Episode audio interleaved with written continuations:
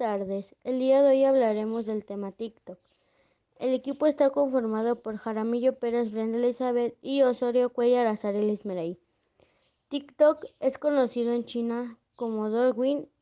Es un servicio de redes sociales para compartir videos de propiedad de una empresa china llamada ByteDance. La plataforma se utiliza para hacer videos formato corto desde géneros como la danza, comedia, cultura, educación, que tienen una duración desde 3 segundos hasta un minuto. Se lanzó en septiembre de 2016. Más tarde, TikTok se lanzó en 2017 ya disponible para iOS y Android.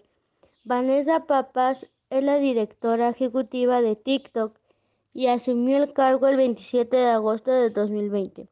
A continuación, mi compañera Brenda les explicará más sobre el tema.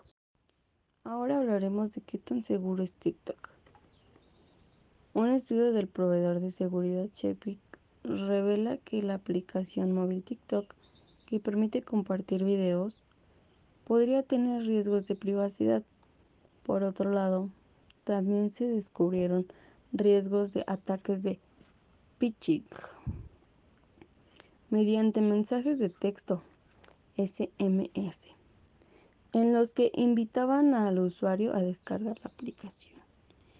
Pues con esto podemos saber que tenemos que tener mucho cuidado y más si eres menor de edad para poder este, descargar esta aplicación o por si te llega algún mensaje extraño no abrir nada de, de eso ok pero pues de ahí en fuera es una aplicación muy divertida, muy buena.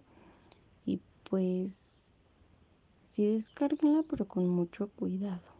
Continuamos. La red social tiene 400 millones de usuarios activos diarios. 80 millones de ellos son de Estados Unidos. La aplicación está valorada hace un año en 7.500 millones de dólares.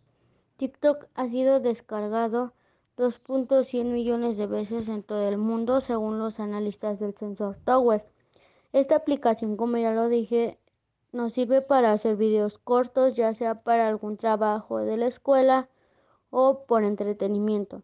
La verdad es una muy buena aplicación, ya que muchas de las veces te enseña cosas culturales, como por ejemplo la pintura, la danza, etcétera. Y bueno, pues eso sería todo de nuestra parte. Gracias y bye.